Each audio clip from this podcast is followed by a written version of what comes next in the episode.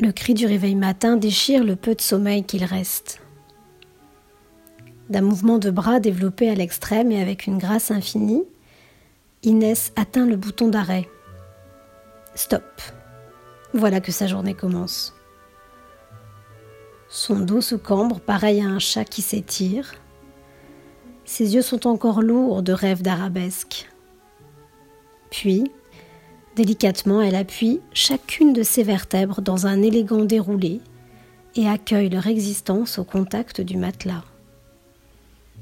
Maintenant, ce sont ses cuisses qui se tendent, dessinant une musculature fine et harmonieuse. Le froissement des draps cache un manège enchanteur, celui de ses pointes qui s'entrelacent et de ses chevilles qui s'entrecroisent dans un parfait battement étoilé. Elle regroupe son corps, s'assoit au bord de son lit. Elle ouvre enfin les yeux et salue avec déférence ces trois icônes punaisées au mur de sa chambre qui veillent sur elle depuis quatre ans. D'abord les yeux de la danseuse cubaine Alicia Alonso, qui ne voit plus que la beauté magnétique de Nureyev.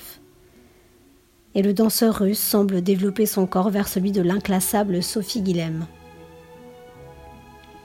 Inès se lève, première, petit pas chassé. Tel un petit rat, elle file vers la salle de bain pour une toilette de chat. Seconde, direction cuisine, cabriole. Elle croise l'ombre de sa mère, parcourue par l'usure de l'inquiétude l'inquiétude de toutes ces nuits sans fils, et notamment cette dernière qui vient de fuir avec fracas, emportant Mika dans un fourgon blindé. Inès l'enveloppe de ses bras frêles. Hier, c'est un trafic de drogue qui a été démantelé, ici, à la Castellane. À sa tête, son frère.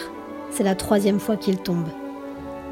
Inès et sa mère savent que cette fois, c'est le chant du cygne. Habillée pour l'école, Inès embrasse sa mère et virevolte jusqu'à la porte de l'appartement comme si rien ne l'atteignait. Ses rapides pirouettes au rythme de la flexion de ses genoux dissimulent ses yeux mouillés, et à mesure que sa tête tourne pour assurer l'équilibre de ses rotations, ses larmes percutent dans un fouetté les murs du couloir. Rien n'arrêtera Inès. Rien. Ni son frère, ni la douleur de sa mère, ni l'absence d'un père, ni toutes ces circonstances qui devait créer le berceau d'un déterminisme. Non, non, c'est celui d'une détermination qu'il construit. Elle continuera la danse. La rage enfouie dans son juste corps, elle la transcende en beauté de mouvement, en cri du corps, en formidable jetée dans la vie.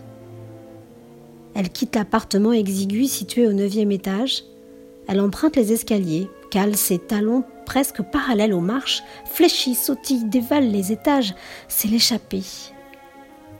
Elle longe la route ponctuée de nids son bus arrive, et dans une glissade légère, elle grimpe, s'assoit et regarde le paysage défiler. En levant les yeux vers le ciel, elle aperçoit les entrechats aériens du grand Rodolphe, bondissant de nuage en nuage. Et au détour d'un virage, son cœur bat plus fort. Comme chaque matin d'école, le bus passe devant la façade d'une maison où se dresse une immense photo à la gloire de son quartier, Zinedine Zidane. Inès le sait, un jour, c'est elle qui triomphera sur les murs de son quartier. Elle, la ballerine de la Castellane.